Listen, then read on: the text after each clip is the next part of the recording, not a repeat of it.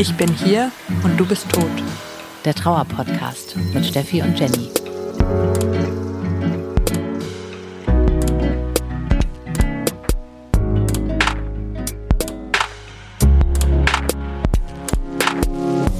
Herzlich willkommen im Club, in dem ihr niemals sein wolltet. Wir sind Jenny und Steffi.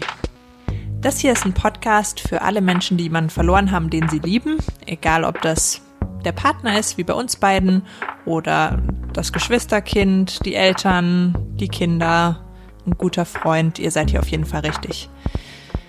Wir freuen uns auch, wenn ihr zuhört, weil ihr Angehörige seid von jemandem, der jemanden verloren habt, weil ihr einen besseren Einblick bekommen wollt, wie ihr denjenigen besser unterstützen könnt.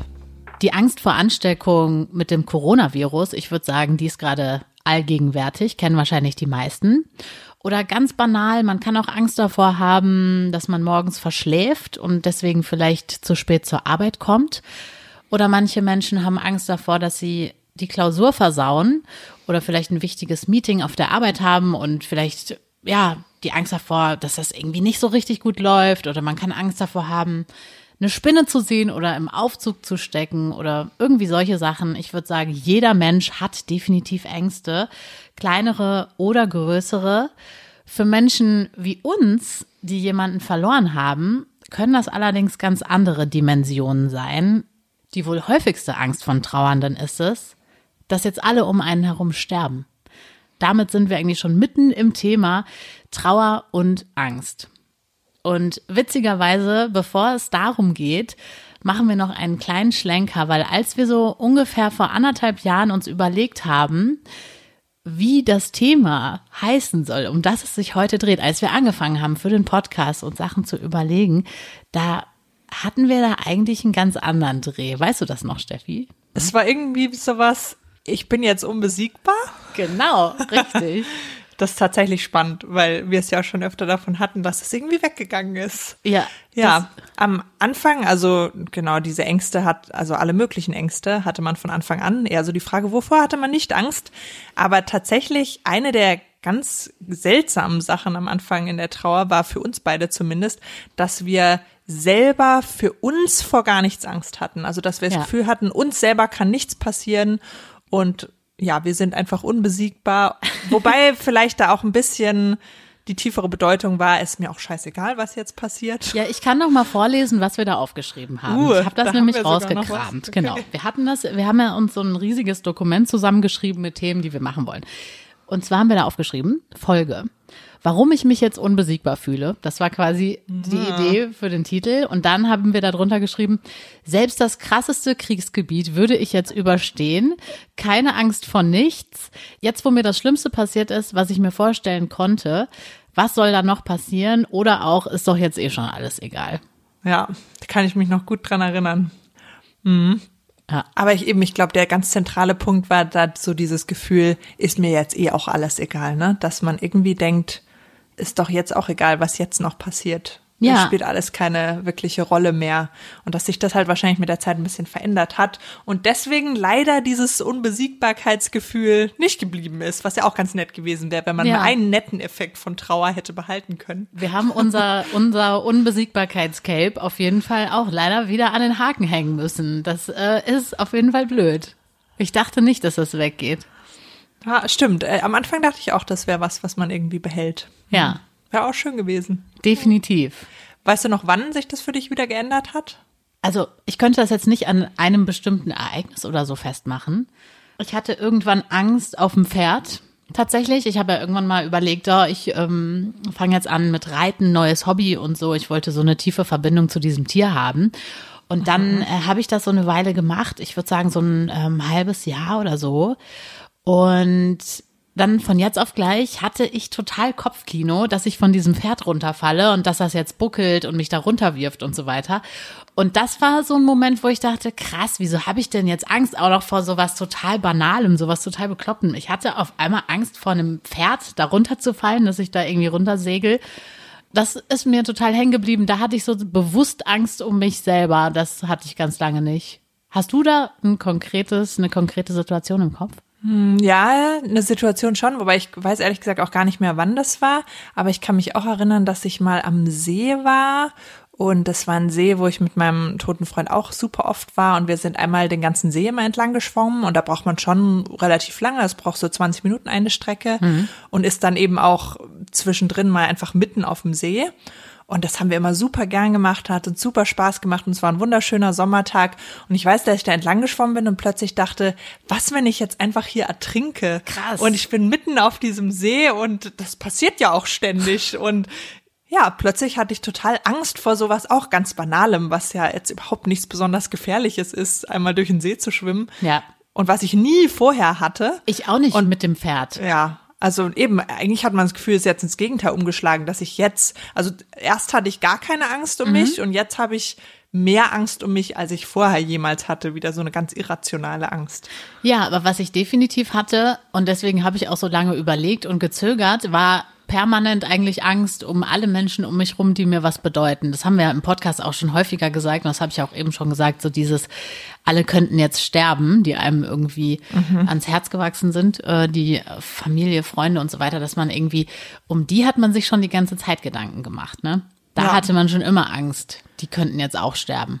Definitiv, weil man ja auch das Gefühl hat, man kann jetzt sowieso das kaum überleben und nichts mehr aushalten und dann die Vorstellung, es wird jetzt noch jemand sterben, der einem was bedeutet, ja, kann man dann gar nicht mehr aushalten und deswegen ist das natürlich, vor was man noch am meisten Panik hatte, weil das ist ja eigentlich das einzig Schlimme, was am Anfang noch hätte passieren können. Ja, definitiv, fand ich auch extrem. Also immer noch klar, dieses plötzlich, äh, ja, wenn sich Leute nicht sofort melden, wenn sie mal zu spät kommen, und das hat sowas hatte ich früher nie, mhm. dass man dann sofort immer die Worst-Case-Szenarien in seinem Kopf durchlaufen lässt. Und ja. Wovor ich auch Angst habe, ist vor Krankenhäusern seitdem. Also mhm. ist auch ein bisschen besser geworden, muss ich sagen, weil ich da jetzt ein paar Mal hin musste, sozusagen, und ein paar Mal da auch äh, sozusagen was Schönes passiert ist, nämlich Kinder geboren sind, ähm, die mir jetzt äh, sehr viel bedeuten, halt aus der Familie. Aber da mein Freund im Krankenhaus gestorben ist und das alles total plötzlich und unerwartet war, war das für mich so, auf gar keinen Fall will ich jemals wieder ins Krankenhaus. Also es ist für mich immer noch total schwierig, auch wenn ich da reinkomme und ich rieche zum Beispiel das Desinfektionsmittel und so, da merke ich schon zum Beispiel, wie die Panik äh, in mir auch aufsteigt. Also das löst in mir Ängste aus. Definitiv sowas, was direkt mit dem Ereignis assoziiert ist, sowieso. Ja. Ja. Wovor hast du Angst? Ja, also klar, vor speziellen Orten, die direkt damit verknüpft waren, natürlich auch. Also ich war seither nie mehr an dem Ort, wo er gestorben ist mhm. und ich kann mir das auch nicht vorstellen, dahin zu gehen. Ja. Ähm, weil ich glaube, das, also klar, hat auch was mit Angst zu tun, aber das ist ja eher wieder im Sinn von so einer posttraumatischen Belastungsreaktion, dass bestimmte Sachen eben noch mehr so dann Gedankenspiralen triggern und wo man die Sachen wieder ablaufen sieht, mhm. die einem passiert sind, wenn es ja auch genau der Tod traumatisch war. Klar, aber das hat natürlich auch viel mit Angst zu tun, dass dann wieder so eine Angstspirale anfängt, man wieder in die Situation zurückkatapultiert ist und die immer wieder vor seinem inneren Auge abläuft.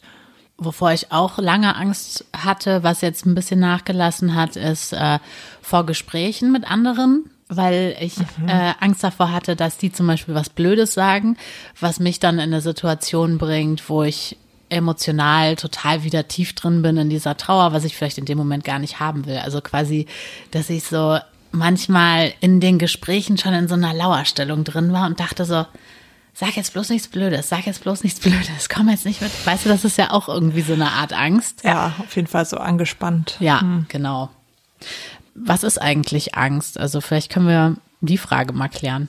Naja, dass jede Angst hat, hat ja auch einen Sinn, dass es uns beschützen soll, dass man nicht irgendwelche dummen Sachen anstellt, die sehr gefährlich sind. Ja. Ähm, ne, irgendwo von der Brücke springt, sondern dass man davor Angst hat, ist ja auch gut. Ja, auf jeden Fall.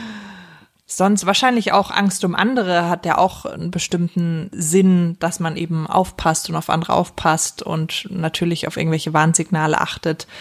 Wobei ja, man das eben dann schnell übertreiben kann und die meiste richtige Angst, die man so empfindet, ja überhaupt keinen sinnvollen Aspekt hat. Das ist total der wichtige Punkt auf jeden Fall. Kommen wir auch hundertprozentig gleich nochmal drauf. Was auch total interessant ist, finde ich, dass dieser Angstzustand ja auch nicht der Normalzustand ist. Ne? Also wenn man quasi Angst hat, und man ist so in dieser Lauerstellung, man ist ja total ähm, angespannt oder ja, man ist so auch total so wach und fokussiert auf die Situation. So, passiert jetzt hier was, ja oder nein? Was ist jetzt hier Phase? Und das macht, glaube ich, auch äh, in der Trauer die Angst so anstrengend. Ne? Also was ich zum Beispiel super nervig finde, ist, wenn jemand ähm, jetzt so dramatisch Geschichten erzählt. Kennst du so Leute, die so mhm. überdramatisiert ja. Sachen erzählen? Und ich denke mir dann jedes Mal so, bitte mach das nicht. Also bitte weniger Spannungsbogen in den Geschichten oder meinetwegen einfach nur die Quintessenz. Aber ich bin so sehr immer in diesen Lauer, in dieser, in diesem Lauermodus, wenn jemand so, so ein Drama reinbringt. So für den Spannungsbogen. Klar, Kennst du das? Ja, total. Wenn man eh schon super angespannt ist, dann braucht es ja ganz wenig, um das dann überlaufen zu lassen, ja. Ja. Klar, und das geht ja auch mit ganz vielen auch körperlichen Symptomen einher, sowas wie Herzrasen, Luftnot, Beklemmungsgefühl, da habe ich lustigerweise noch mal vorhin einen Artikel gelesen, den kann ich auch noch mal verlinken. Der MDR hat nämlich mit so einem Angstforscher gesprochen und der hat da auch noch mal spannende Sachen erklärt. Und zwar hat er gesagt, ähm, ja, Schwitzen zum Beispiel, Hitze, Herzklopfen, was du alles jetzt gesagt hast, Kreislauf, Schwindel. Und dass das daran liegt, dass einem zum Beispiel schwindelig wird, weil der Körper das ganze Blut in die Muskeln reinpumpt und auch in die Beine zum Beispiel, weil du vielleicht in diesen Modus kommst, dass du halt wegrennen musst dass du deswegen halt auch blass wirst und ähm, dir halt schwindelig werden kann. Also so hat das dieser Angstforscher da beschrieben. Hm, das stimmt. Und das Problem bei Angst, die ohne einen bestimmten Auslöser auftritt, ist ja dann, dass die sich auch gar nicht abbaut. Also wenn du jetzt davon sprichst, ja, genau, die Muskulatur wird durchblutet, weil du vielleicht vor irgendwas wegrennen musst, dann rennst du und kommst aus der Situation und es hat sich dann erledigt und deine Stresshormone fahren wieder runter und du beruhigst dich wieder. Mhm. Und in der Situation, wo du einfach Angst vor was Irrationalem hast, sag ich mal, da passiert ja nichts. Du rennst nicht, du sitzt wie gelähmt da und da fährt überhaupt nichts wieder runter, sondern du bleibst da einfach drin in dieser Situation. Was ich auch voll krass fand, war, dass er in diesem Artikel auch nochmal erklärt hat, warum man zum Beispiel auch Angstschweiß hat. Und das macht jetzt total Sinn für mich, denn er hat gesagt, dass Forscher quasi annehmen, dass der Körper schon mal Schweiß produziert für die Situation, dass du eben in so einen Kampfmodus kommst oder wegrennen musst. Also, dass du quasi dich körperlich anstrengst und dass dein Körper dann nicht überhitzt, schüttest du quasi vorher schon diesen Schweiß aus, damit der deinen Körper wieder abkühlt. Wundervoll. Sehr hilfreich auch in den Situationen. Man dann auch noch stinkt. Genau, das ist toll. Aber auf jeden Fall ähm, können wir festhalten, es ist ein anstrengender Modus, weil man irgendwie permanent in Lauerstellung ist, weil man wachsam ist und ähm, ich finde es auch schwierig, wenn man dann in diesen, in diesen Angstmodus irgendwie umgeswitcht ist, realistisch halt einzuschätzen, so, was ist jetzt hier Phase, so, ist das jetzt eine berechtigte Angst, ja oder nein? Das kann man ja eigentlich gar nicht, ne? Nee, in der Situation dann nicht mehr, ja. Gibt's für dich da bestimmte Sachen, wo du schon weißt, dass das sowas triggert, oder? Ja, eben wie Krankenhaus, Desinfektionsmittel. Ich muss jetzt auch nicht unbedingt in ein Flugzeug steigen, weil mein Freund ist ja im Ausland gestorben.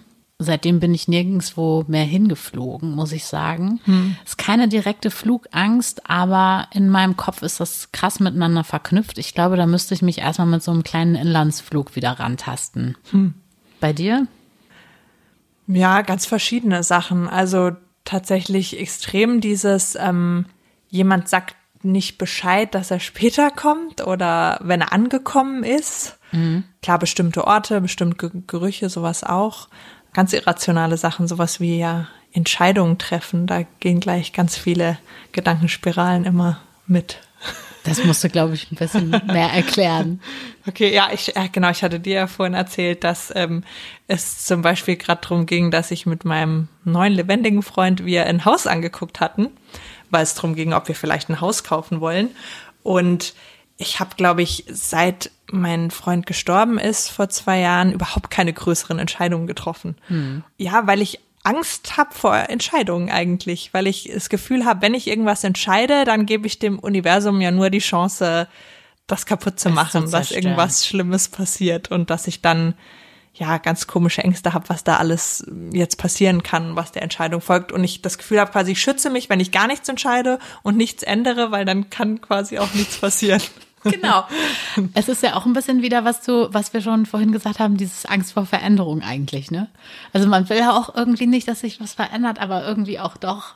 So. Und dann, wenn sich was verändert, dann aber bitte nicht irgendwie, dass es dann ins Negative wieder kippt oder so. Auf jeden Fall. Und andersrum möchte man erst recht auch Veränderungen, weil man ja denkt, genau, es kann jederzeit die Welt wieder untergehen. Also mache ich einfach alles, was ich möchte jetzt, weil Stimmt. wozu soll ich auf irgendwas warten? Aber dann das eben nicht durchdacht hat und dann, sobald man irgendwas gemacht hat, wieder Angst hat. Darüber habe ich mir vor, bevor wir jetzt die Folge aufnehmen, nämlich vorhin noch mal Gedanken gemacht, warum ist das in Trauer so, so schwierig, diese, dieses ganze Angstding? Und ich glaube, dass man ehrlich gesagt permanent auf der Suche ist nach Sicherheit. Weil ja die Sicherheit dadurch weggebrochen ist, dass dieses schlimme Ereignis eingetreten ist und dass man diesen sicheren Ort verloren hat und deswegen vielleicht man viel, viel sensibler ist und viel häufiger Angst hat als jemand, der eben nicht sowas erlebt hat.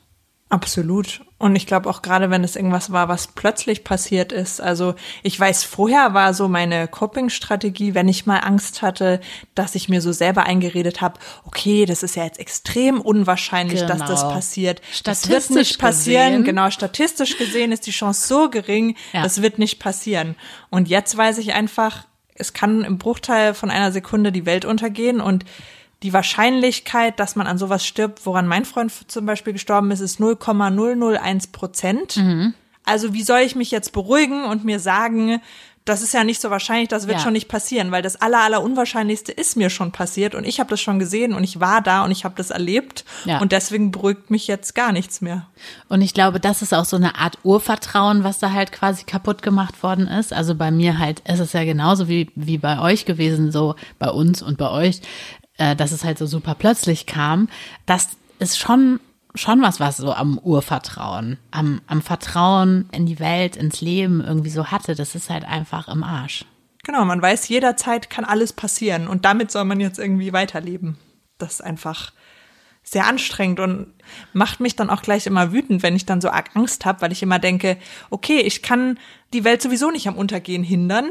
Wenn sowas nochmal passiert, dann passiert es und ich kann das nicht verhindern. Und dadurch, dass ich jetzt die ganze Zeit Panik habe und mir das jetzt schon überlege, wie das wird, wenn es passiert, tue ich mir die ganze Zeit vorher ja auch noch versauen. Das stimmt, aber es ist natürlich auch ähm, Hilft das? Nein, das hilft nicht, eben. Das ist ja das Problem. Es hilft natürlich nicht, wenn man sich einredet, man hat keine Angst oder es ist blöd, Angst zu haben. Das funktioniert überhaupt nicht.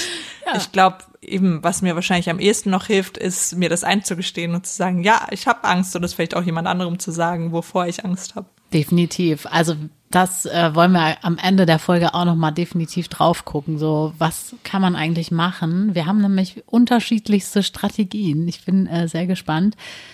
Bei mir ist beispielsweise ein mega, mega großer Knackpunkt bei dem Thema, dass mein Freund und ich uns immer gegenseitig sehr beruhigt haben. Mhm. Also wir haben uns gegenseitig total die Gelassenheit gegeben und haben immer irgendwie uns gesagt, alles ist gut und so weiter und so fort und haben uns immer wieder runtergefahren zusammen. Und das finde ich zum Beispiel total schlimm, weil ich natürlich im Nachhinein denke, so in der Rückschau, hätten wir das nicht gemacht, wären wir vielleicht rechtzeitig in den Panikmodus umgeswitcht und hätten vielleicht am Ende den ganzen Ausgang dieser Tragödie noch verhindern können, indem wir anders gereagiert hätten, Monate vorher beispielsweise mhm. oder sowas. Und deswegen finde ich das persönlich total schwierig, auch dieser Gelassenheit oder Ruhe oder so zu trauen, weil die für mich halt was ähm, Trügerisches total mhm. hat durch dieses Ereignis. Ja, gut, da sind wir natürlich wieder beim Thema so Schuld und Schuldgefühle, was ja wieder nochmal was ganz Spezielles ist. Ja. Wobei ich weiß nicht, wie du das so erfahren hast. Also mir geht's aber so klar, ich empfinde das genauso wie du, dass ich denke, ich muss jetzt immer total aufpassen mhm. und alles genau registrieren und drüber nachdenken, was jetzt alles passieren könnte, um das zu verhindern, dass irgendwas passiert. Im Endeffekt ist Angst ja kein gutes Frühwarnsystem. Ne? Also nee. die meisten, genau, Geschichten, die ich kenne, also ich muss zum Beispiel sagen, an dem Tag, als mein Freund gestorben ist, habe ich mir überhaupt nichts Schlimmes, Schlimmes gedacht. Ich hatte null Angst, da waren null Warnglocken, gar nichts. Hm. Und ich glaube, dass das so vielen Leuten geht, die jemanden plötzlich verlieren, dass die obwohl sie vielleicht sonst auch oft Ängste haben und sowas kennen, dass die eigentlich in den Situationen das oft so war, dass das aus heiterem Himmel kam und dass Ja. da überhaupt keine Warnsignale vorher losgingen und man keine Angst hatte und es einfach so passiert. Also eigentlich müsste man ja sagen, man hat jetzt daraus gelernt, dass Angst nicht nur anstrengend ist, sondern auch noch ein beschissenes Frühwarnsystem, weil es eben in den Situationen, wo man es dann brauchen könnte, eigentlich nicht funktioniert. Angst ist keine Vorhersage der Zukunft. Das fand ich so einen guten Satz, den habe ich bei Megan Devine nämlich aufgeschnappt. Die hat das irgendwie in ihr Kapitel äh, Trauer und Angst gepackt, dass man quasi sich überlegt, okay, das ist Angst, aber das ist nicht ähm, keine Zukunftsvorhersage. So wird das nicht eintreten, ne? Definitiv. Auch Und ich wenn glaub, sich das so anfühlt in dem Ja, Moment. was ich auch noch ganz nett fand, ist, was auch Megan Devine immer sagt, ist dieser Spruch, ähm, du bist nicht sicher, aber du bist auch nicht in akuter Gefahr. Also, dass es ja nichts nützt, sich immer einzureden mit, ah, alles ist gut, es wird schon nichts passieren, sondern dass man sich ruhig eingesteht, klar, ich bin nie sicher, es kann immer jederzeit was passieren, aber es gibt jetzt auch keinen Grund, warum ich im Moment in akuter Gefahr bin, sondern im Endeffekt ist es immer so ein Mittelding, mit dem man irgendwie leben muss. Und damit stecken wir schon mittendrin in praktischen ähm, Hilfestellungen, würde ich sagen, wie man äh, mit der Angst umgehen kann. Und ich weiß, dass du zum Beispiel in einer anderen Folge schon mal gesagt hast, was total hilft, ist, sich die Angst auch einzugestehen. Das ist so ein bisschen eigentlich ähnlich wie dieser Gedanke, sich einzugestehen, man ist nicht sicher, aber es ist irgendwie auch keine Vollkatastrophe, in der man sich gerade befindet. So dieses Angst eingestehen. Ich weiß nicht mehr, in welcher Folge du das gesagt hattest, aber ich glaube, vielleicht war es sogar die allererste. Klar, eben sich irgendwas ausreden funktioniert ja nie. Ja, Da hört der Kopf ja nicht drauf. Und genau, ja, eben es aussprechen oder sich selber einzugestehen oder es auch jemand anderem sagen und jemandem anderem erzählen, auch wenn man vielleicht sich dabei total blöd vorkommt und denkt, okay, was in meinem verrückten Kopf vor sich geht, kann ich ja niemandem erzählen. Da denken die alle, ich bin bescheuert. Dass es aber trotzdem manchmal auch ganz gut ist, das einfach jemandem zu erzählen. Einfach so, damit man es mal gesagt hat. Was machst du sonst so, wenn die Angst kommt? Unterschiedliche Sachen. Ich habe schon so ein paar Sachen, die ich mache in so extremen Situationen, also wo es dann wirklich so in Panik überschwappt und wo man eigentlich das Gefühl hat, man hat einen absoluten Kontrollverlust.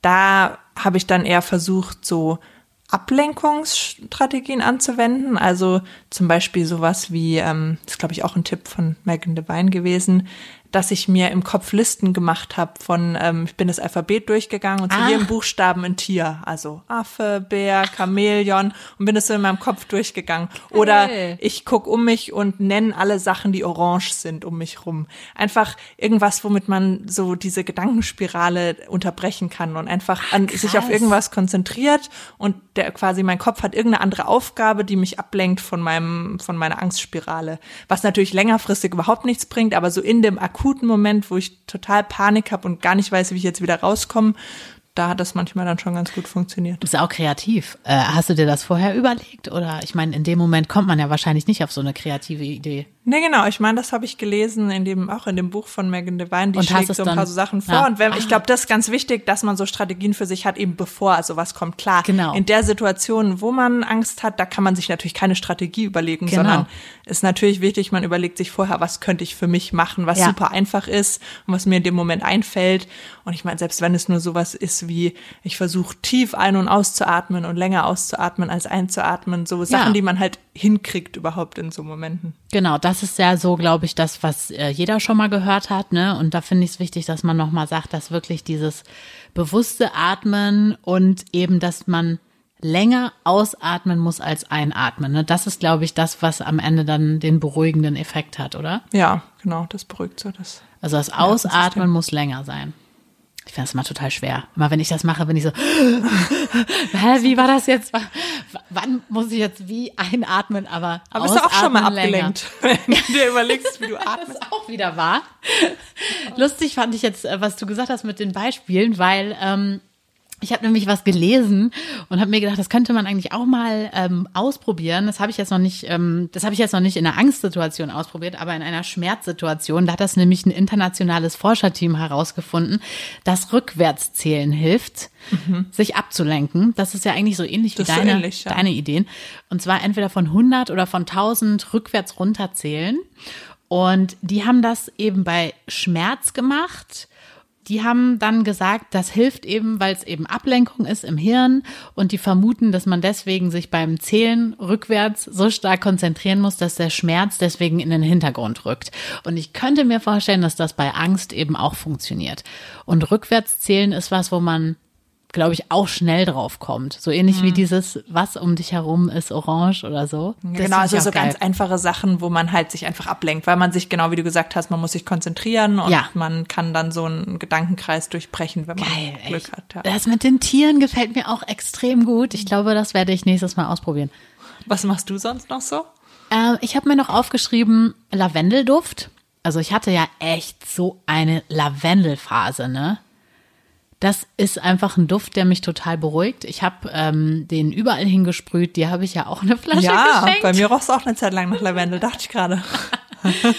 Und äh, einfach halt einen anderen Sinn sozusagen bedienen.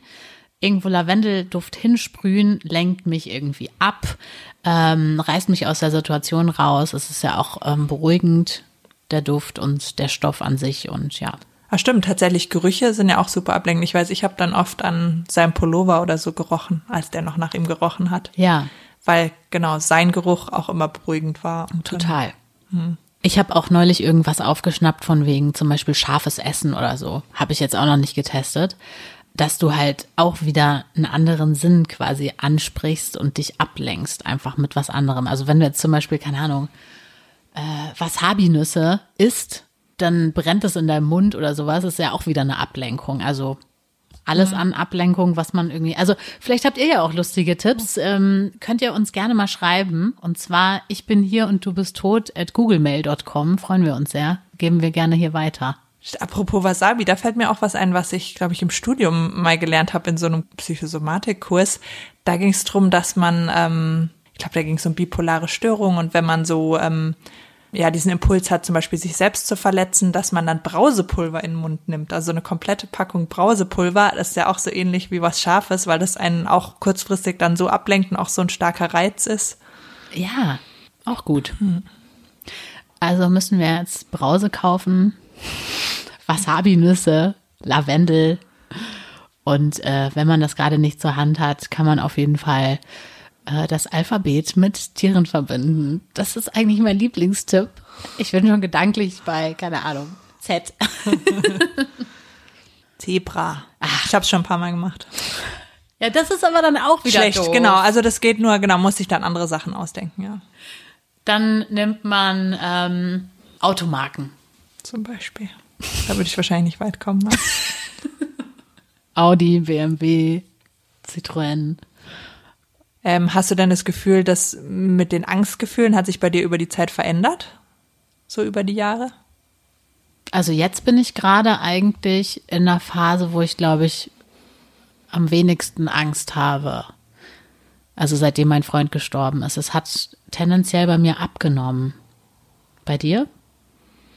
Ja, erst abgenommen und dann wieder zugenommen, habe ich das Gefühl.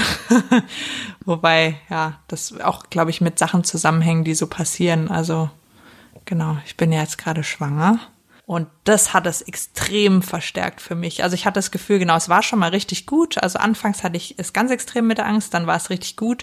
Und jetzt ist es wieder relativ extrem, weil ich jetzt mir alle Katastrophenszenarien durchspiele, die, was mit dem Baby passieren könnte. Und Natürlich. Dann auch, äh, genau, zusammen mit dem Hauskauf. Was, wenn ich jetzt ein Haus kaufe und ich, äh, das Baby stirbt und ich muss dann dieses Haus mit den vielen Zimmern ziehen, die oh. mich alle dran erinnern, dass das Baby gestorben ist. Also ganz, äh, ganz tolle Gedankenspiralen.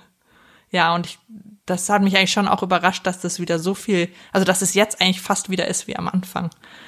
Das ja, glaube Insofern so gibt es wahrscheinlich, äh, ja, ist es nie eine gerade abfallende Linie, sondern wie alles in Trauer, Wellen, unterschiedlich hohe Wellen.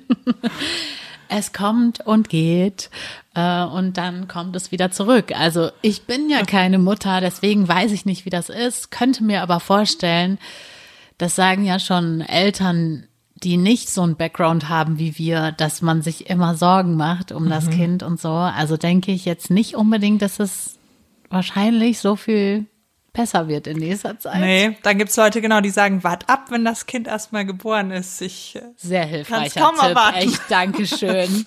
Danke Apropos dafür. Dinge, die man nicht sagen sollte. Das genau. bitte auch nicht, genau. Ja, Horror.